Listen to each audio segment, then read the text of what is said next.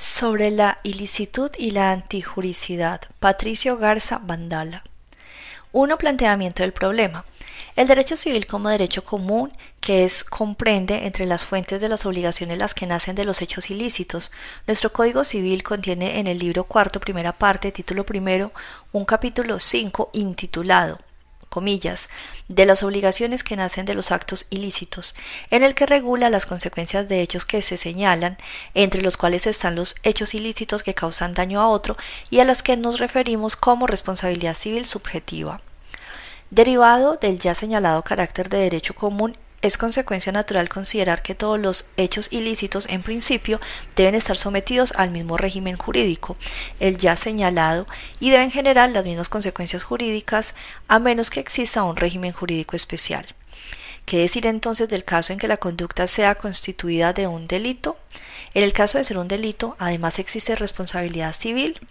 ¿Existe una relación de regla general a regla especial entre la responsabilidad civil y la penal? Un estudio alrededor de esas preguntas no solamente nos puede resolver las incógnitas sobre si existe alguna diferencia entre la ilicitud como elemento esencial de la responsabilidad civil subjetiva y la antejuricidad como ejemplo del delito, o si la responsabilidad civil y la reparación del daño son lo mismo, o si pueden coexistir. Temas de por sí sumamente interesantes desde el punto de vista teórico, sino que además nos puede revelar la mejor procedencia práctica de uno u otro. El presente estudio pretende analizar si existe o no diferencia entre dichos conceptos con las implicaciones conceptuales y consecuenciales respectivas. Para ello, necesitaremos plantear tres elementos metodológicos indispensables para el debido análisis. A. Presuponemos ciertos conceptos y estructuras mentales en el lector a efecto de evitar repeticiones innecesarias o exceder los límites planteados para este estudio. B consideramos que el mismo no está circunscrito o limitado a un sistema jurídico específico, pues las preguntas que constituyen su hipótesis son universales y C. Buscamos un contenido puramente sustantivo y no procesal. 2. Elementos constitutivos de la responsabilidad civil subjetiva, especial énfasis en el concepto de ilicitud. Partiendo de la inexistencia de una definición legal de responsabilidad civil subjetiva, es deber de la doctrina delimitar el concepto respectivo. A partir del texto del artículo 19 días del Código Civil, podemos señalar que la responsabilidad civil es la obligación impuesta por el ordenamiento jurídico de dejar indemne el patrimonio del acreedor al que una conducta ilícita activa u omisiva del deudor ha causado daño. La doctrina de la misma manera que con la definición ha hecho una disección de los elementos esenciales que corresponden a la causa eficiente de la responsabilidad civil subjetiva, entre los cuales podemos citar la conducta del agente, el, el carácter ilícito de la misma, la lesión patrimonial causada, la relación causa-efecto y la ausencia de negligencia inexcusable de la víctima. A la luz de lo anterior y dentro del contexto de nuestro planteamiento del problema, es claro que debemos señalar el concepto de ilicitud. Este tema ha sido estudiado a fondo durante siglos por la doctrina, las resoluciones judiciales, los legisladores, etc. Por lo que resulta humanamente imposible analizar todos los razonamientos que han sido vertidos desde el honeste vivere, neminem ladere, sum quique tribure hasta el daño contra ius, daño sine iure, y pasando por el concepto establecido por nuestro Código Civil en su artículo 1830 como, comillas, el hecho que es contrario a las leyes de orden público o a las buenas costumbres. Basta decir que existe un común denominador, considerar como el elemento esencial de la ilicitud que la conducta de una persona atente contra lo establecido o esperado de ella por el ordenamiento jurídico. La ilicitud es en resumen una conducta repudiada por el ordenamiento jurídico, ya sea que se trate de una conducta prohibida o de una conducta distinta de la esperada. Evidentemente, la ley civil no contiene un listado de las conductas consideradas como ilícitas, pues es tarea del intérprete y del juzgador analizar y calificar en el caso concreto cada conducta a la luz de la abstracción de lo despreciado por la sociedad organizada y que se expresa a través de la ley.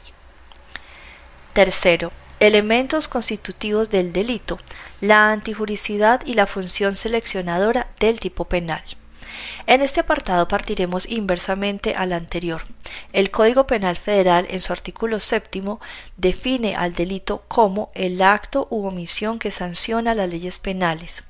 Este concepto que podríamos calificar como pobre desde el punto de vista doctrinal nos hace entrever que, al ser el delito una conducta sancionada por las leyes penales, entendiendo sancionada no en un sentido genérico como a la que se enlazan consecuencias jurídicas, sino como castigo respecto de lo que existe un repudio de la sociedad organizada y que éste se expresa a través de la ley partiendo de la base de que las penas y medidas de seguridad no son consideradas deseables por la inmensa mayoría de los seres humanos. Doctrinalmente, el delito es definido como la conducta típica, antijurídica y culpable, la calidad de la punibilidad como elemento o como consecuencia del delito ha sido discutida por la doctrina durante muchos años, pero al no tratarse de un punto esencial para nuestro estudio lo discriminaremos. En atención a este concepto, tradicionalmente se ha señalado que la operación lógica del intérprete en materia penal consiste en determinar en primer lugar si existe una conducta activa, pasiva o de comisión por omisión para posteriormente analizar si esa conducta encuadra en la descripción legal del tipo penal. El tipo penal, entre otras funciones, tiene la de seleccionar las conductas que el legislador considera más reprobables para el ser humano en sociedad. El carácter fragmentario y de última ratio del derecho penal requiere que el legislador haga un juicio de valor muy profundo, quizá el más profundo de toda la labor legislativa, ya que el elevar a grado de delito una conducta significa hacer uso del brazo más violento del que dispone la sociedad organizada, sobre los límites de convivencia y de moral que existen. La tipificación de una conducta confiere una presunción, si no en el sentido más puro jurídicamente hablando, por lo menos si un llamamiento al intérprete sobre el siguiente elemento del delito. La antijuricidad. Una conducta que el legislador ha tipificado es porque la considera lesiva a los intereses de la sociedad y por lo pronto es natural que el intérprete entienda que esa conducta es despreciada. La causa de exclusión de la antijuricidad paréntesis, estado de necesidad, defensa, legítima, etc., constituyen el excepcional juicio del legislador alrededor del repudio de una conducta. La existencia de ellas podría considerarse absurda en un sistema jurídico que considera que las conductas son lícitas mientras no se demuestre lo contrario. La presunción de inocencia parte precisamente de esa hipótesis. A pesar de lo anterior, cuando la conducta se encuadra en una de las que el legislador ha considerado como las más dañosas contra la sociedad, llamadas delitos, es llamada ser ilícita. Hagamos una breve reflexión sobre esta mecánica. El legislador ha considerado una conducta gravemente dañosa a la sociedad que una persona prive de la vida a otra y la ha llamado homicidio. A esa conducta le ha enlazado consecuencias jurídicas, las más violentas de las que dispone el Estado, llamadas penas y o medidas de seguridad. Su sola comisión se considera ilícita, sin embargo, existen algunos casos en los que el legislador considera que a pesar de haber sido cometida por el agente, no debe ser sancionada porque concurrió otro elemento que convierte esa conducta ilícita en lícita. Esas son las causas de exclusión de antijuricidad. En esas causas el legislador considera que la conducta no se realizó en las condiciones en las que normalmente es repudiable. Revierte ese juicio y excluye la antijuricidad en los casos señalados expresamente. Eso significa que ante razones específicamente pensadas por el legislador, una conducta que debería considerarse dañosa a la sociedad se convierte en una conducta, si bien no deseada, por lo menos tolerada. En ese sentido, es apreciable la manera para referirse a ellas que utiliza el Código Penal para el Distrito Federal, ya que se refiere a ellas como causas de justificación. La expresión no puede ser más exacta. Una de las acepciones que el propio diccionario de la Academia de la Lengua Española usa para definir la palabra justificar es hacer justo algo, es decir, deja de ser injusto y lo hace justo. En el sentido de su aplicación en la práctica judicial, los tribunales colegiados de circuito nos aportan lo siguiente. Delito o juicio de antijuricidad que debe realizarse en la sentencia definitiva. En la jurisprudencia 1AJ 143-2001 9A, publicada en el Seminario Judicial de la Federación y su Gaceta, décima época, libro tercero, tomo 2, diciembre de 2011, página 912 de rubro, acreditación del cuerpo del delito y del delito en sí, sus diferencias. La primera sala de la Suprema Corte de Justicia de la Nación estableció que en toda sentencia definitiva debe analizarse si existió o no delito. Esto es una conducta típica, antijurídica y culpable. Una conducta típica es antijurídica cuando contraviene el orden jurídico en su conjunto, a antijuricidad formal, reafirmando la lesión o puesta en peligro de los bienes jurídicos protegidos, a antijuricidad material. Así, de los artículos 15, fracciones tercera, cuarta y 17 del Código Penal Federal, se advierte que la antijuricidad se excluye oficiosamente cuando la conducta se justifica por el orden jurídico al desplegarse para salvaguardar bienes jurídicos propios o ajenos de mayor valor al lesionado, siendo las causas de justificación enunciadas por el legislador las siguientes. 1. El consentimiento del titular del bien jurídico protegido. Paréntesis expreso o presunto. 2. La defensa legítima. Paréntesis expresa o presunta. 3. El estado de necesidad justificante. Y 4. El cumplimiento de un deber o el ejercicio de un derecho. Tercer Tribunal Colegiado del vigésimo sexto Circuito. Amparo Directo 84-2014, 22 de mayo de 2014.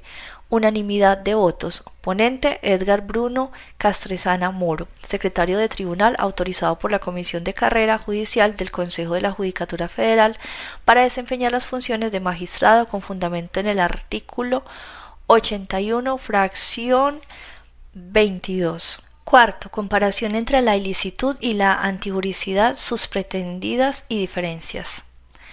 Visto lo antes expuesto, en es el momento de comparar los conceptos tratados. Estas figuras tienen en común que en ambos casos existe el juicio del legislador sobre el rechazo social de una conducta. Tanto la ilicitud como la antijuricidad significa la reprobación del actuar de un sujeto. En el caso de la ilicitud, el juicio sobre el rechazo social es abstracto. No existe un listado ni siquiera indicativo de las conductas consideradas ilícitas, sino que el intérprete debe evaluar la conducta en el caso concreto y analizarla conforme a los principios generales del derecho y la expectativa jurídica de conducta del sujeto para concluir si la conducta es o no ilícita y por ende procedente la responsabilidad.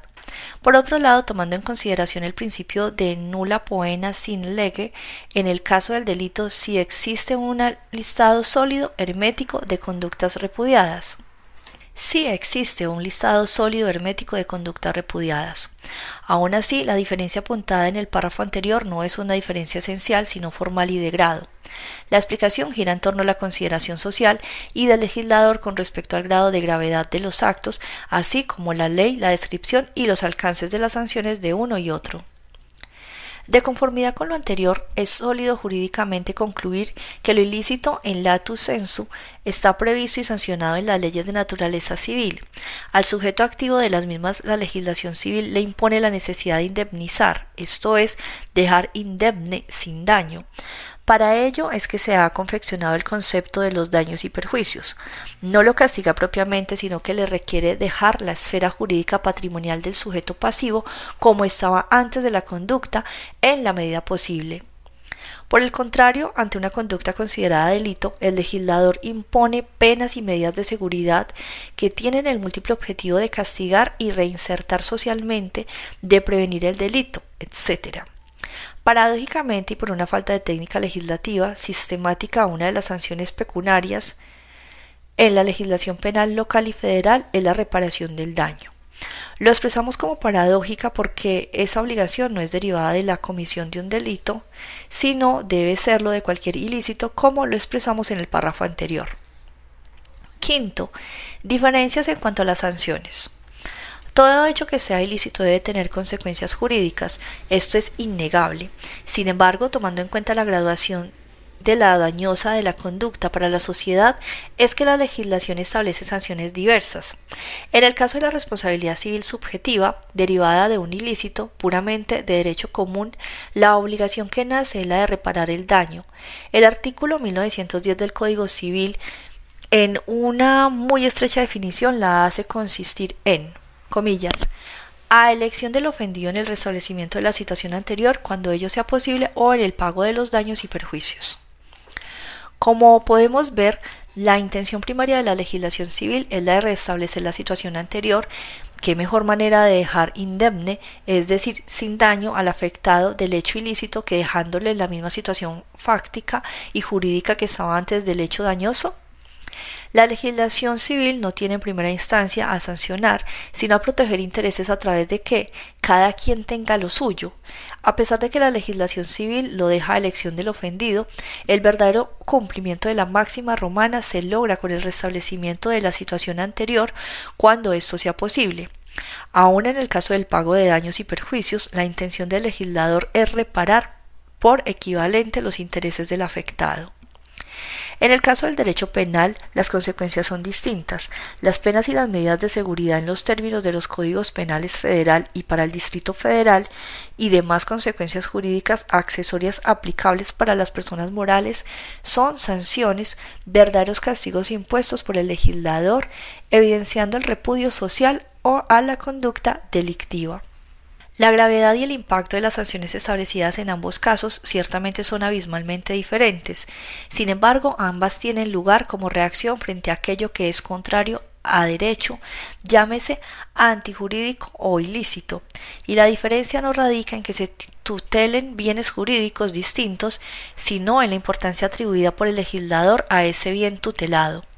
Con lo anterior queda en evidencia que el rechazo social por las conductas ilícitas y las antijurídicas es el mismo, pero con diferente intensidad. De entre todas las conductas merecedoras del desprecio social, solo algunas han sido elegidas por el legislador para ser sancionadas tan enérgicamente como en el caso de los delitos, mas eso no implica que las demás sean deseadas o toleradas, simplemente se considera sanción suficiente el obligar a la gente a regresar al status quo.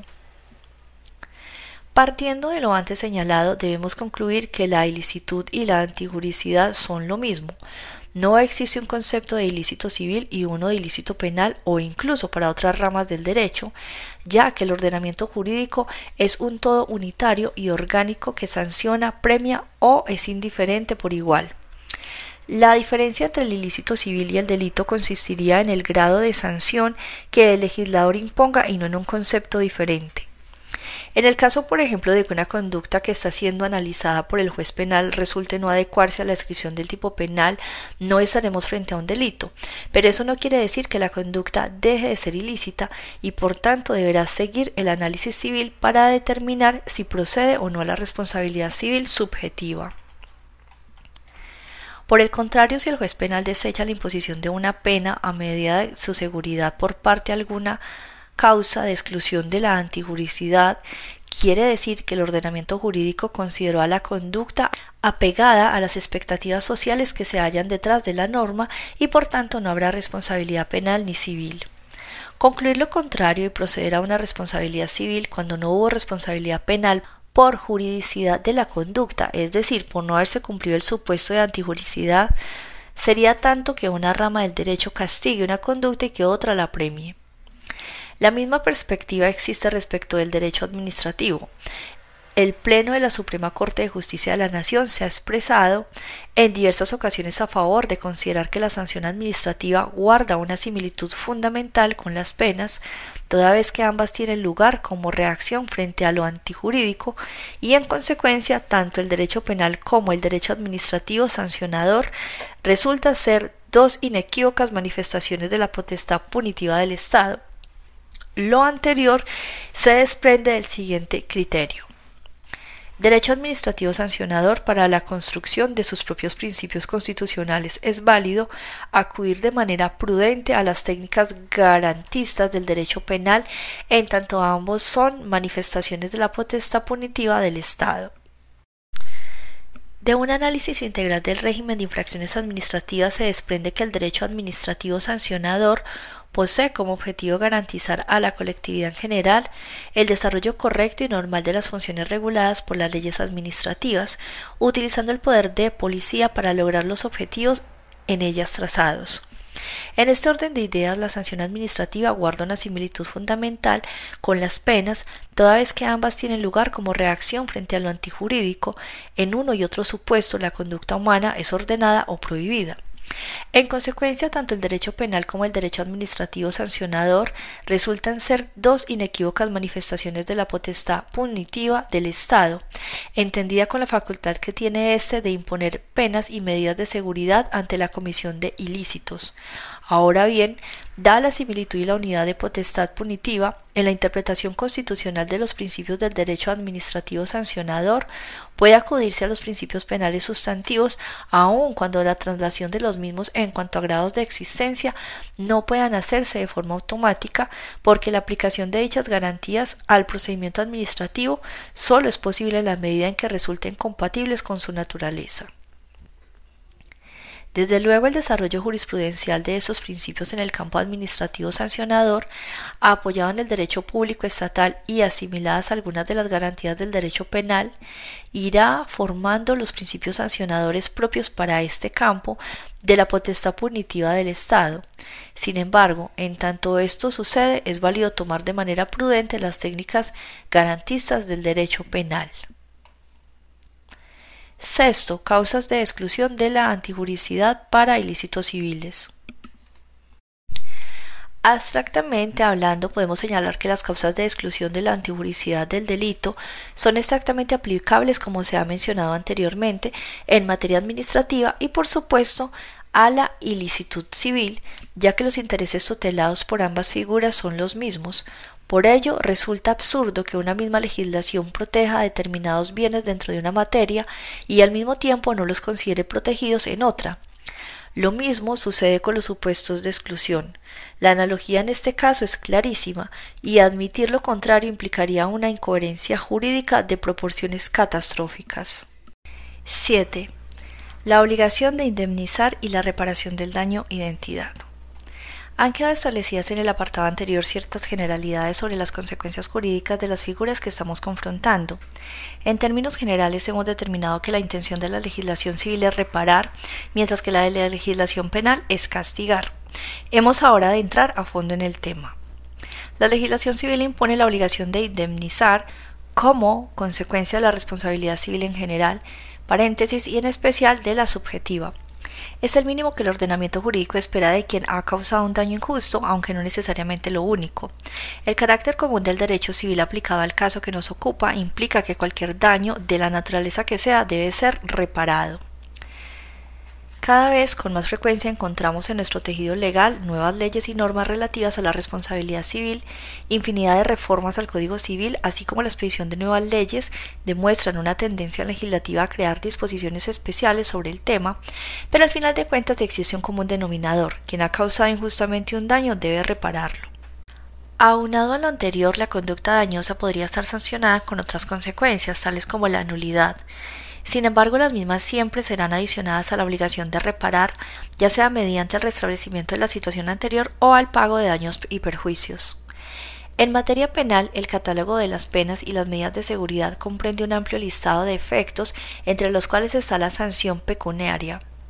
En ambos casos, Código Penal Federal y el Distrito Federal, la sanción pecuniaria comprende la reparación del daño. ¿Es la reparación del daño una pena o una medida de seguridad? En nuestra opinión, no, no comparte con las figuras apuntadas las finalidades perseguidas ni los intereses jurídicos protegidos. Es más, la Suprema Corte de Justicia de la Nación ha reconocido en diversos y recientes criterios el carácter eminentemente civil de la obligación de reparar el daño, sea cual sea la legislación que lo establezca, toda vez que el trasfondo común es el mismo. Sirvan como ejemplos más relevantes los siguientes. Reparación de daño derivada de un delito, su naturaleza civil. Existe una postura casi unánime sobre la naturaleza civil de la reparación del daño derivado de la comisión de un delito prevista en los códigos penales, de acuerdo con la cual su fundamento sería el mismo que el de la responsabilidad aquiliana. Ahora bien, La reparación del daño en materia penal satisface tanto una función social en su carácter de pena o sanción pública como una privada en la medida en que también contribuye a resarcir los intereses de la persona afectada por la acción delictiva. En ese sentido, la reparación del daño implica una sanción pública o una pena al cumplir una función social que es exigible de oficio para el Ministerio Público. Sin embargo, ella no elimina su finalidad primordial, consistente en resarcir a la víctima o ofendidos de un delito de las afectaciones a sus bienes jurídicos. Así, la denominada responsabilidad civil ex delicto constituye una parte de la responsabilidad civil extracontractual, la cual se caracteriza porque el hecho ilícito que la genera es también constitutivo de delito. Amparo directo en revisión 4646-2014, 14 de octubre de 2015. Unanimidad de cuatro votos de los ministros Arturo Saldívar, Lelo de la Rea, Jorge Mario Pardo Rebolledo, quien formuló voto concurrente Olga Sánchez, Cordero de García, Villegas y Alfredo Gutiérrez Ortiz Mena, quien formuló voto concurrente. Reparación del daño derivada del delito, consecuencias jurídicas que derivan de la naturaleza civil. A pesar del carácter de sanción pública que tiene la reparación del daño en materia penal, es importante no caracterizarla como una pena, esencialmente porque no le son aplicables los principios del derecho penal, como lo son el principio de exacta aplicación de la ley y el mandato de taxitividad. Ello lleva a deslindar la, la, imposición de las penas corporales de la cuantificación de la reparación y a que el juez resuelva atendiendo a la naturaleza civil de los daños.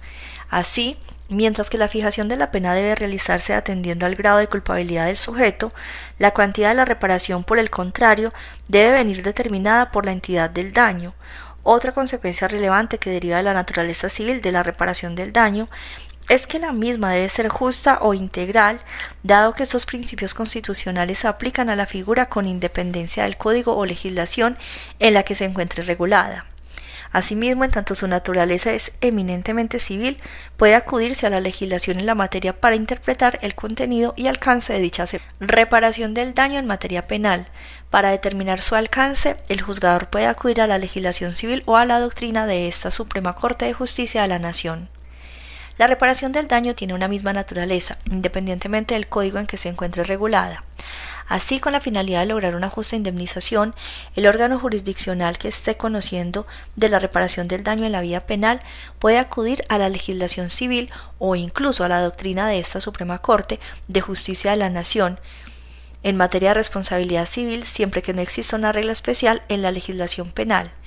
Dicha remisión solo resulta admisible e incluso podría considerarse necesaria para entender los principios que rigen la reparación de los daños o bien cuando no existan en la legislación penal parámetros suficientes con base en los cuales pueda determinarse la existencia del daño o su debida indemnización. Finalmente, el principio non bis in idem, consignado también en la Constitución, consiste en ninguna persona puede ser juzgada dos veces por el mismo delito y tiene por objeto garantizar que el sujeto activo no sea objeto de una doble penalización. Se trata de una garantía de seguridad jurídica. Lo mismo procede en cuanto a la reparación del daño, lo cual no puede solicitarse por ambas vías. Responsabilidad civil eficacia de la cosa juzgada en materia de reparación del daño derivado del delito en el proceso civil.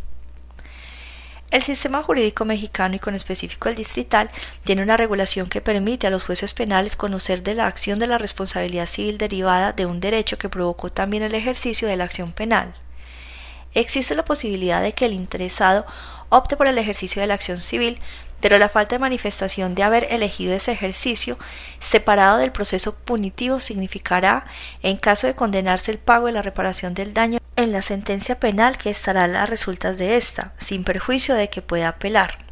El juez civil queda vinculado por lo resuelto en la sentencia condenatoria penal sin poder nuevamente pronunciarse sobre la responsabilidad civil del sentenciado. Ergo debe rechazar la acción civil derivada de los mismos hechos que conoció su homólogo penal.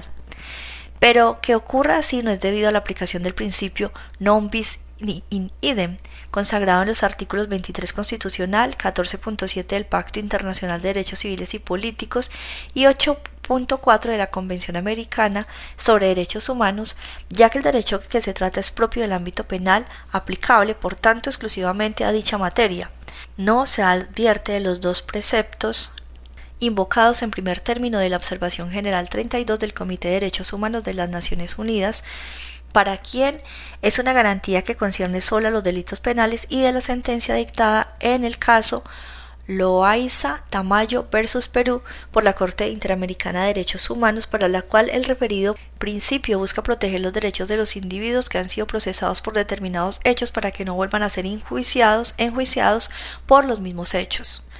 Por ello, aunque ese principio es útil para explicar la influencia de la cosa juzgada de una sentencia penal en el proceso civil, dado que enuncia la prohibición del doble enjuiciamiento, lo cierto es que solamente la jurisdicción penal puede conocer de delitos y por consiguiente de ningún modo es factible aseverar que en un juicio civil basado en los mismos hechos objeto del proceso punitivo se realizará un juego enjuiciamiento por similar delito al conocido por el juez penal, ni que se infringirá la prohibición que entraña para esa clase de juzgador el principio non bis in idem.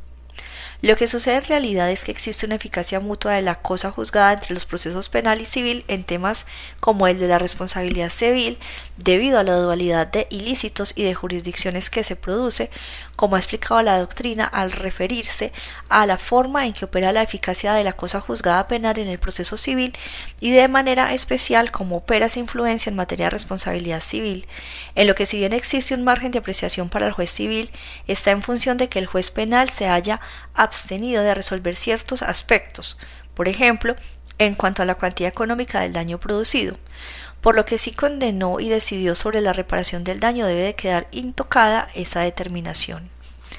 Tal es la base sobre la que debe estimarse que, una vez pronunciada sentencia con carácter de cosa juzgada en el proceso penal en que se haya condenado al pago de la reparación del daño material y moral, sea el caso de forma íntegra, el juez civil no puede emitir una condena por los mismos conceptos. Octavo, conclusiones. Lo anterior expuesto nos permite arribar a las siguientes conclusiones. A. El ordenamiento jurídico es todo unitario y orgánico. Por ello existe un solo concepto de ilicitud. Este concepto y la regulación de sus consecuencias jurídicas corresponde al derecho civil como derecho común, en tanto que otras ramas del derecho pueden atribuirle consecuencias adicionales o especiales. B.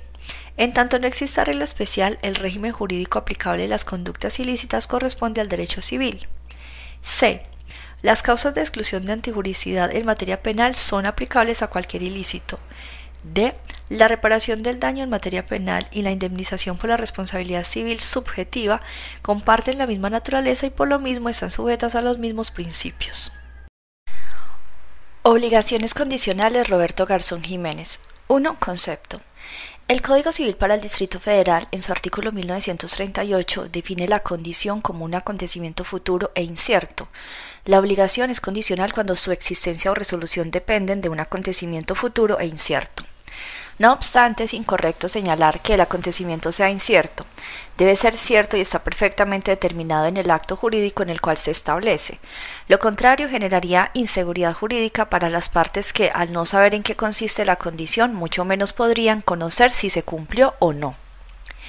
Respecto al segundo elemento, es correcto que el acontecimiento sea futuro, ya que esto permite de manera objetiva que sea desconocido por las partes. En el Código Civil de 1884 no se exigía que el acontecimiento fuera futuro, bastaba con que fuera desconocido por las partes.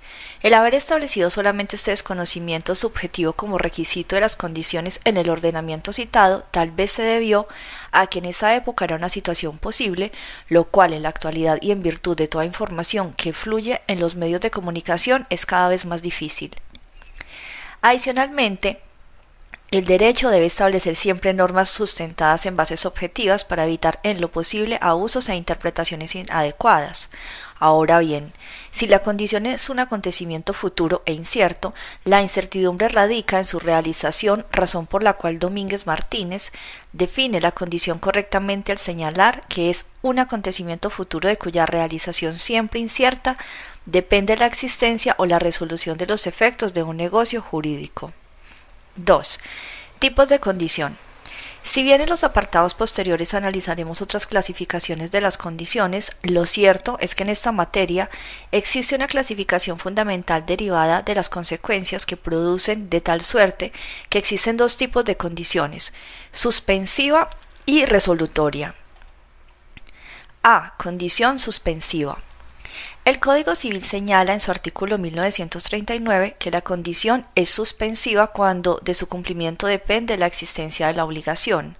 Sin embargo, pese a la claridad del precepto, existen tres posturas doctrinales al respecto. 1. La suspensión del nacimiento de la obligación o postura tradicional. Esta postura que denomino la tradicional es la que sigue la mayor parte de la doctrina y se fundamenta en el artículo 1939 antes transcrito. Con base en lo anterior, se establece que en un primer momento surge el acto jurídico, donde se pacta la condición suspensiva, momento en el cual la obligación aún no existe. Después de celebrar el acto jurídico y durante todo el tiempo en que la condición está pendiente de cumplirse, surge un segundo momento denominado pendencia, donde la obligación no existe, su existencia depende del cumplimiento de la condición. Por último, si la condición se cumple por regla general, veremos más adelante las excepciones a esta regla. Surge o nace la obligación de manera retroactiva desde la fecha de la celebración del acto jurídico. 2. Suspensión de exigibilidad. Esta teoría la cita Gutiérrez y González siguiendo las ideas del Ketzen y Enecerus y se fundamenta en varios artículos del Código Civil. Señala que desde que se celebra el acto jurídico nace la obligación y lo único que queda pendiente es el efecto de la exigibilidad de la misma. De tal suerte que las obligaciones nace, pero al acreedor no puede exigirle al deudor su cumplimiento. Al efecto, los exponentes de dicha teoría citan los siguientes fundamentos. A el artículo 1942 del Código Civil que señala, en tanto que la condición no se cumpla, el deudor debe abstenerse de todo acto que impida que la obligación pueda cumplirse en su oportunidad. El acreedor puede, antes de que la condición se cumpla, ejercitar todos los actos observatorios de su derecho. Al respecto, apuntan que de la redacción de dichos artículos se desprende que la obligación ya existe en virtud de que a el deudor debe abstenerse de todo acto que impida que la obligación pueda cumplirse en su oportunidad por lo que la obligación ya existe, ya que si ésta no existiera, la redacción de dicho artículo sería que el deudor debe abstenerse de todo acto que impida que la obligación surja. B. En el segundo párrafo se señala que el acreedor puede ejercitar todos los actos conservatorios de su derecho, de tal suerte que si el acreedor tiene un derecho, se debe a que ya nació la obligación, pues toda la obligación del lado activo es un derecho personal o de crédito del acreedor. C. Por último, los exponentes de esta teoría señalan que el artículo habla de acreedor y deudor y que estos, al ser elementos personales de una obligación, solo pueden existir si existe la misma. B. El primer párrafo del artículo 1947 señala que la obligación contraída bajo la condición de que un acontecimiento no se verifique en un tiempo fijo será exigible si pasa el tiempo sin verificarse. Con base en este numeral, los exponentes de esta postura señalan que queda demostrado que la obligación ya nació y que el cumplimiento de la condición solo depende de la exigibilidad, ya que claramente el artículo preceptúa que será exigible, puesto que si la obligación no hubiera nacido, el artículo tendría que señalar que la obligación nacería si pasó el tiempo sin verificarse el acontecimiento cuya realización es la condición. C. En las fracciones 1 y 4 del artículo 1948 se regula ¿Qué sucede cuando está pendiente de cumplirse una condición suspensiva y en este tiempo se perdiere, deteriorase o bien se mejorase la cosa? Cuando las obligaciones se hayan contraído bajo condición suspensiva y pendiente está, se perdiere, deteriorare o bien se mejore la cosa que fue objeto del contrato, se observarán las disposiciones siguientes. 1. Si la cosa se pierde sin culpa del deudor, quedará extinguida la obligación. 4. Deteriorándose por culpa del deudor, el acreedor podrá optar entre la resolución de la obligación o su cumplimiento con la indemnización de daños y perjuicios en ambos casos. Al respecto, quienes comparten esta postura señalan que la fracción 1 reconoce que la obligación ya existe, ya que si la cosa se pierde sin culpa del deudor, se extingue, señalando que no puede extinguirse una obligación que no existe.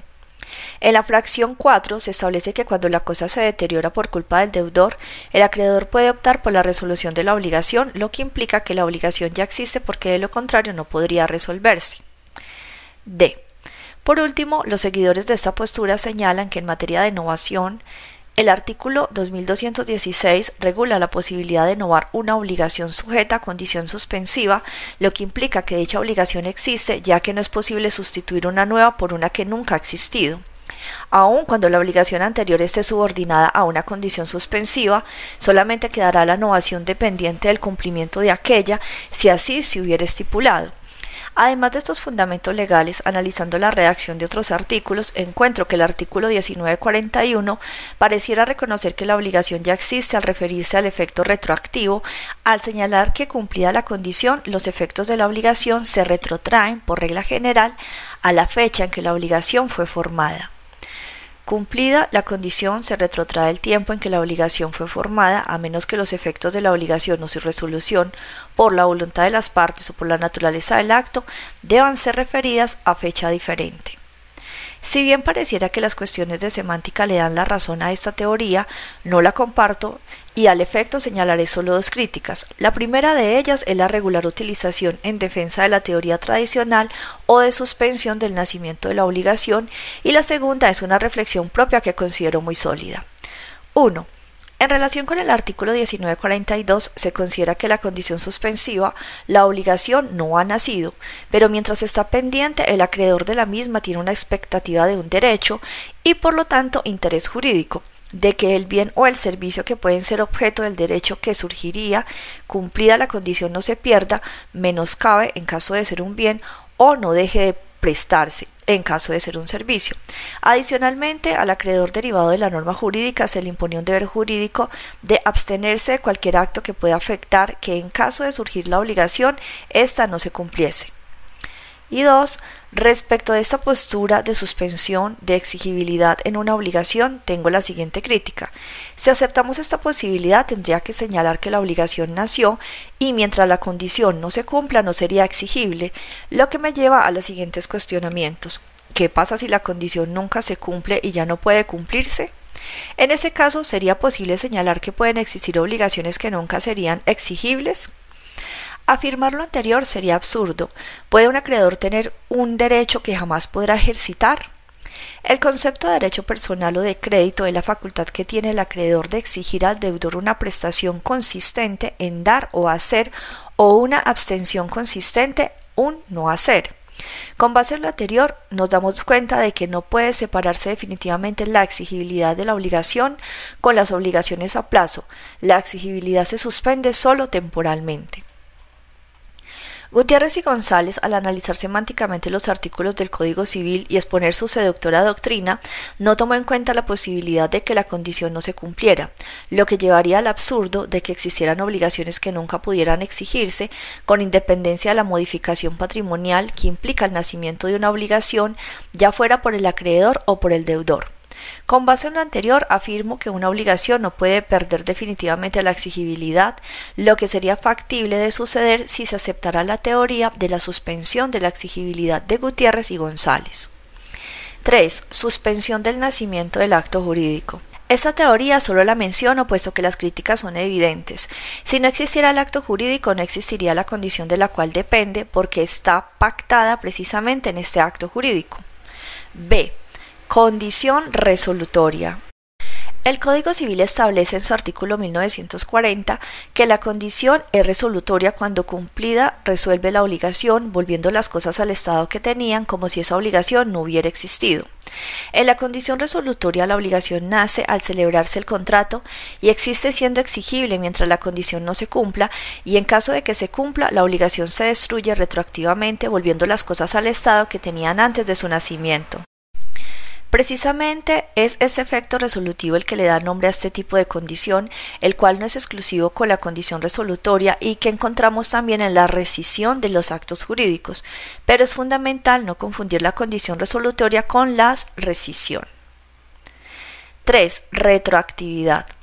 El artículo 1941 del Código Civil establece como regla general que cumplida la condición por un efecto retroactivo, se entenderá en la condición suspensiva que la obligación nace desde la celebración del contrato y en la condición resolutiva que el efecto extintivo destruirá la obligación como si ésta no hubiera existido. Cumplida la condición, se retrotrae el tiempo en que la obligación fue formada, a menos que los efectos de la obligación o su resolución, por la voluntad de las partes o por la naturaleza del acto, deban ser referidas a fecha diferente. Sin embargo, esta es la regla general, pero el artículo antes citado establece que hay excepciones a este efecto retroactivo y éstas se derivan de la naturaleza del acto o de la voluntad de las partes. Respecto de la naturaleza del acto, existen diversos actos o situaciones jurídicos que impiden este efecto retroactivo. A continuación mencionaré solo algunos ejemplos. En el caso de un contrato de arrendamiento sujeto a condición resolutoria cumplida la condición, no se destruyen retroactivamente las obligaciones derivadas del mismo, ya que el arrendatario ya usó y disfrutó de la cosa y pedirle al arrendador que devuelva la renta sería inequitativo. Por lo anterior, en los contratos de tracto sucesivo no es posible que se dé el efecto retroactivo. Lo mismo sucede con la rescisión, razón por la cual se le denomina resiliación a la destrucción de ese acto jurídico. Otro ejemplo sería que se celebrara un contrato de compraventa en el cual el comprador fuera un extranjero y el inmueble se ubicara fuera de la zona restringida y dicha adquisición se sujetara a la condición suspensiva consistente en la presentación del escrito del extranjero con las renuncias y protestas a que se refiere el artículo 27 constitucional y el 10 de la Ley de Inversión extranjera. Una vez obtenido y realizada la adquisición del inmueble, no pudiera tener efecto retroactivo, ya que esto sería violatorio de la Constitución. En ese caso, deben de entenderse por la naturaleza del acto que el extranjero adquiere hasta que presentó el escrito sin efecto retroactivo. En cuanto a la voluntad de las partes, entre comillas, puede aceptar el efecto retroactivo o bien referir el nacimiento o resolución de la obligación a una fecha distinta. Esta puede ser incluso posterior al cumplimiento de la condición, lo cual es importante hacerlo notar porque puede facilitar cierto tipo de transacciones. En relación con los efectos retroactivos en doctrina, se señala que la retroactividad se deriva 1. de la confirmación de un derecho, 2. de la fuerza de la voluntad o 3. es una ficción legal. Tratándose de la condición suspensiva, lo más acertado es que la obligación o derecho de crédito no existe hasta que la condición se cumple y en el caso de la condición resolutoria concluimos que el derecho se extingue, por lo cual en ese caso no podemos señalar la confirmación de un derecho. Sin embargo, ese efecto retroactivo se deriva tanto de la voluntad como de la ley. Es pues la autonomía de la voluntad de las partes la que puede establecer una condición y señalar a qué fecha se van a referir los efectos, los cuales serán, por disposición supletoria de la ley, retroactivos a la fecha en la que se celebró el acto jurídico. Esta retroactividad es evidentemente una ficción del derecho, pero oponible a terceros, ya que desde el acto jurídico se celebró, se estableció ese efecto y derivó del principio de oponibilidad de los contratos. Se hace valer frente a tercero. Cuarto, especies de condiciones. Las condiciones suspensivas y resolutorias pueden ser de distintos tipos según se establezcan y por una cuestión metodológica, esas maneras de manifestarse son las siguientes. A. Positivas y negativas.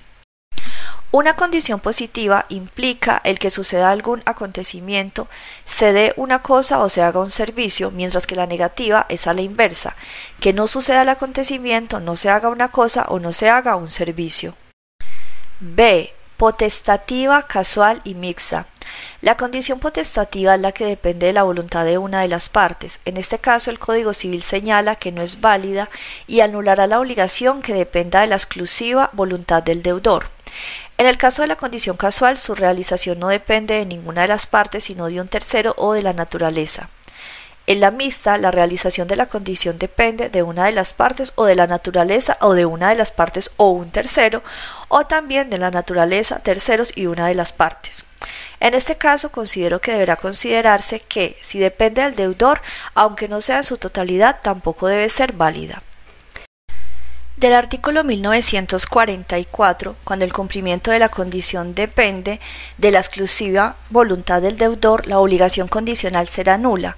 Se desprende que cuando el cumplimiento depende de la exclusiva voluntad del deudor, la obligación es nula, razón por la que se ha considerado que se refiere a la potestativa, sin embargo, considero que la condición mixta no está excluida de la prohibición, puesto que la voluntad del deudor es necesaria para que se cumpla la condición, ya que sí se actualiza la parte que corresponde a la naturaleza o al tercero.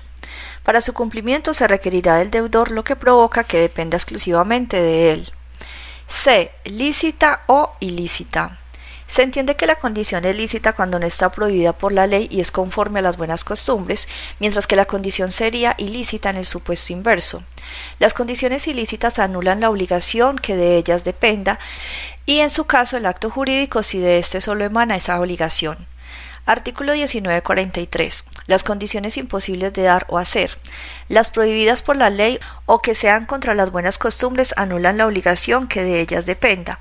La condición de no hacer una cosa imposible se tiene por no puesta. Al respecto, considero conveniente suprimir el requisito de conformidad con las buenas costumbres para calificar la licitud, ya que dicho criterio es totalmente subjetivo y en la actualidad cada vez se toma menos en cuenta. D. Posible e imposible. La condición es posible cuando el bien puede darse y el servicio puede hacerse, pero también cuando es posible dejar de hacerlo. La posibilidad se actualiza cuando el acontecimiento puede realizarse, ya sea por el contratante o por un tercero. Las condiciones imposibles serían aquellas en las cuales nadie puede dar la cosa o hacer o dejar de hacer un hecho. En este caso, el artículo 1943 del Código Civil deberá reformarse porque no distingue entre condición suspensiva y resolutoria y el efecto es el inverso. Por ejemplo, si alguien establece que dona a un hijo su coche sujeto a la condición suspensiva de que huele por sí mismo, es evidente que no quiere donarlo. En cambio, si dicha donación estuviere sujeta a la condición resolutoria de que huele, es evidente que sí quiere hacerlo. El citado artículo señala que la condición imposible de dar o de hacer anular la obligación que de ellas dependa y los imposibles de no hacer se tienen por no puestas, lo que es correcto en las condiciones suspensivas, pero en las resolutorias debe ser exactamente a la inversa. Es decir, las imposibles de dar y hacer se tienen por no puestas y los imposibles de no hacer anulan la obligación. Ahora bien, creo que también sería técnico en la suspensiva no decir que anulan la obligación que de ellas depende, ya que dicha obligación no ha nacido, por lo tanto no puede anularse algo que no existe. Deberá decirse que se anula el acto jurídico si solo surge una obligación o en su caso la cláusula o parte del contrato si surgen otras obligaciones que no dependen de esa cláusula. 5. Riesgos. En cuanto a los riesgos de la cosa, el artículo 1948 del Código Civil solo considera la condición suspensiva. No obstante, considero necesaria una reforma, ya que tanto en la suspensiva como en la resolutoria es indispensable esperar para determinar si la condición se cumple o no y de esa manera determinar quién sufre la pérdida de la cosa. Artículo 1948.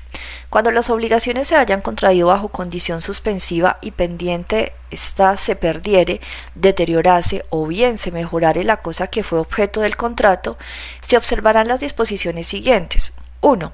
Si la cosa se pierde sin culpa del deudor, quedará extinguida la obligación. 2. Si la cosa se pierde por culpa del deudor, éste queda obligado al resarcimiento de daños y perjuicios, entendiéndose que la cosa se pierda cuando se encuentra en alguno de los casos mencionados en el artículo 2021. 3. Cuando la obligación se deteriorare sin culpa del deudor, éste cumple su obligación entregando la cosa al acreedor en el estado en que se encuentra al cumplirse la condición. 4. Deteriorándose por culpa del deudor, el acreedor podrá optar entre la resolución de la obligación o su cumplimiento con la indemnización de daños y perjuicios en ambos casos. 5. Si la cosa se mejora por su naturaleza o por el tiempo, las mejores ceden en favor del acreedor.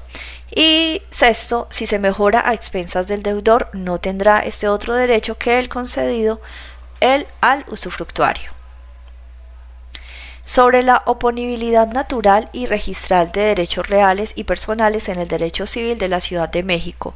Claudio Hernández de Rubín. 1. Introducción. Se leen trabajos doctrinales y resoluciones jurisprudenciales de la misma forma que se escuchan algunas opiniones en las que sin más ni más se afirman que el derecho personal, a diferencia del derecho real, no es oponible frente a terceros. ¿Realmente esto es así? ¿Qué debemos entender por oponibilidad entonces? Estas son algunas de los principales interrogantes que guían la investigación de este trabajo. En él se analizan brevemente las nociones del derecho personal y derecho real con el objeto de centrar la atención en la eficacia que naturalmente tienen frente a terceros, para posteriormente examinar y comparar los beneficios que el registro público de la propiedad aporta a los mismos. 2. El deber general del respeto. A. Justificación teleológica. Una de las principales razones que justifica la existencia del Estado deriva de la necesidad de los seres humanos que conforman su sociedad de encontrar en él las condiciones para vivir en un ambiente de paz y respeto, tanto de su persona como de sus bienes. El ordenamiento jurídico como un elemento esencial del Estado es el instrumento a través del cual se cumple primordialmente tal finalidad y es así como surgen los conceptos de paz y seguridad jurídicas. La seguridad puede establecer respecto de los contenidos más dispares como muestra la historia del derecho. Pero donde quiera que haya derecho, reconocemos a éste por constituir una función aseguradora de que una determinada conducta, independientemente de la voluntad hostil que pueda hallar, será impuesta y realizada y de que los comportamientos contrarios serán hechos efectivamente imposibles. Al deber que tiene todo sujeto de derecho de abstenerse de interferir ilícitamente en la esfera jurídica de los demás, se le puede denominar deber general del respeto. B. Desarrollo teórico. Son muchos los doctrinarios que han analizado desde el punto de vista jurídico el deber general de respeto. A continuación se analizarán las ideas de Eduardo García Maínez, quien lo desarrolló como el deber correlativo del derecho de libertad. El jurista mexicano comienza su análisis a partir de lo que él denominó los principios supremos de la lógica jurídica, a saber, A. el principio de contradicción y B. el principio de tercero excluido. Respecto al principio de contradicción señaló, Dos preceptos jurídicos se contradicen cuando, en iguales circunstancias, uno prohíbe y el otro permite a un sujeto la misma conducta.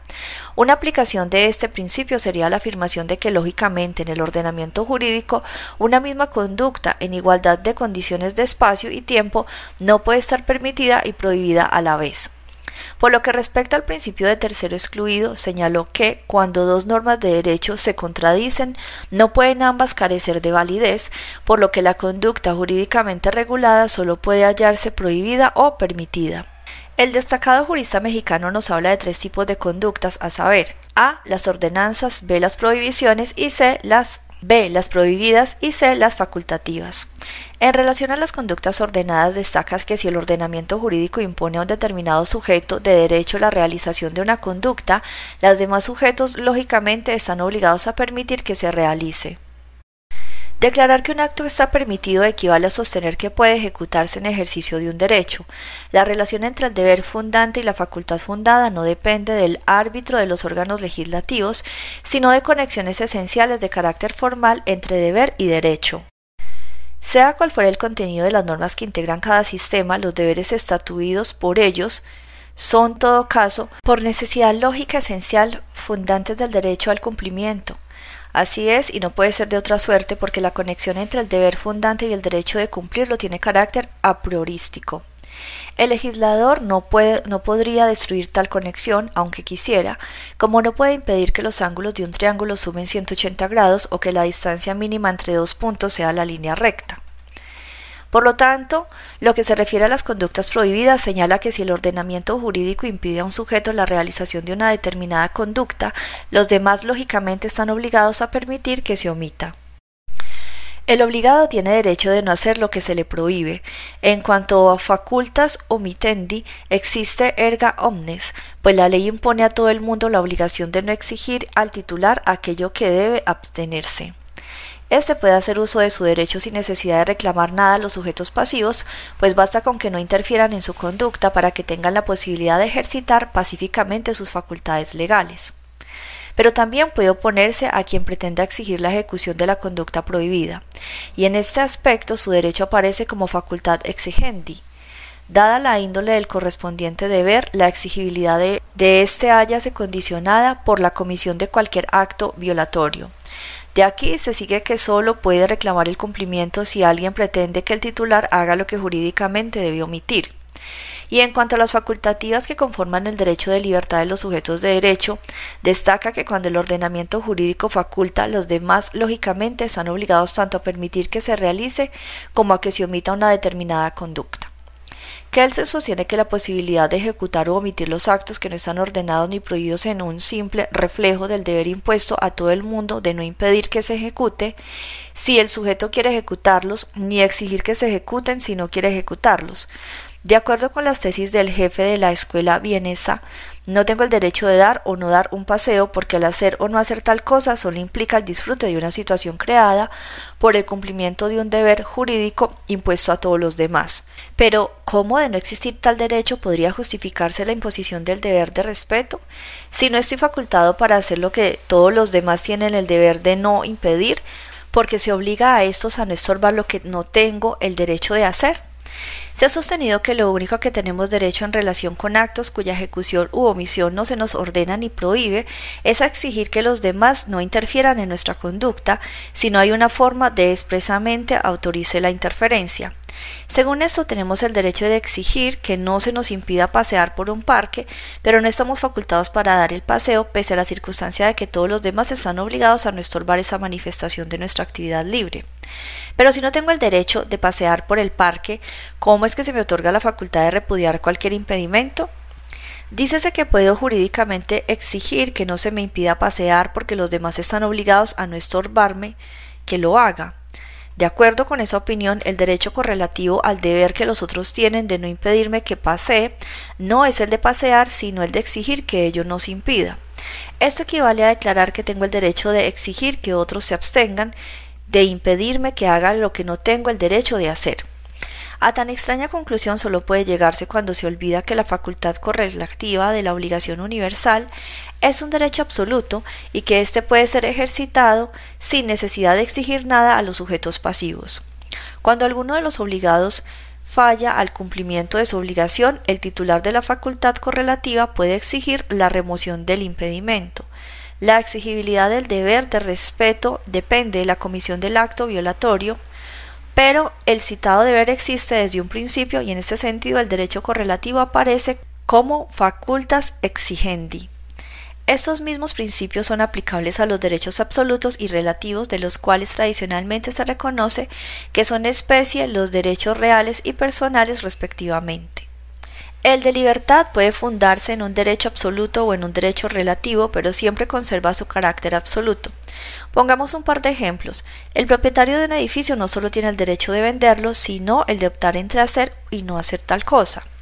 El comprador de un reloj tiene el derecho de exigir que éste se le entregue y además el de optar entre el ejercicio y el no ejercicio de la facultad fundante. En el primer caso, el derecho independiente es absoluto, en el segundo relativo. La facultad fundada es absoluta en ambos. La violación del deber de respeto correlativo de tal facultad puede asumir dos formas distintas. Si la libertad jurídica se manifiesta como ejercicio del derecho de primer grado, esto es, como facultas agendi, el correspondiente deber consiste en no impedir el ejercicio de la facultad fundante si se manifiesta en el no ejercicio, esto es como facultas omitendi. El deber correlativo consiste en no exigir el ejercicio del derecho independiente.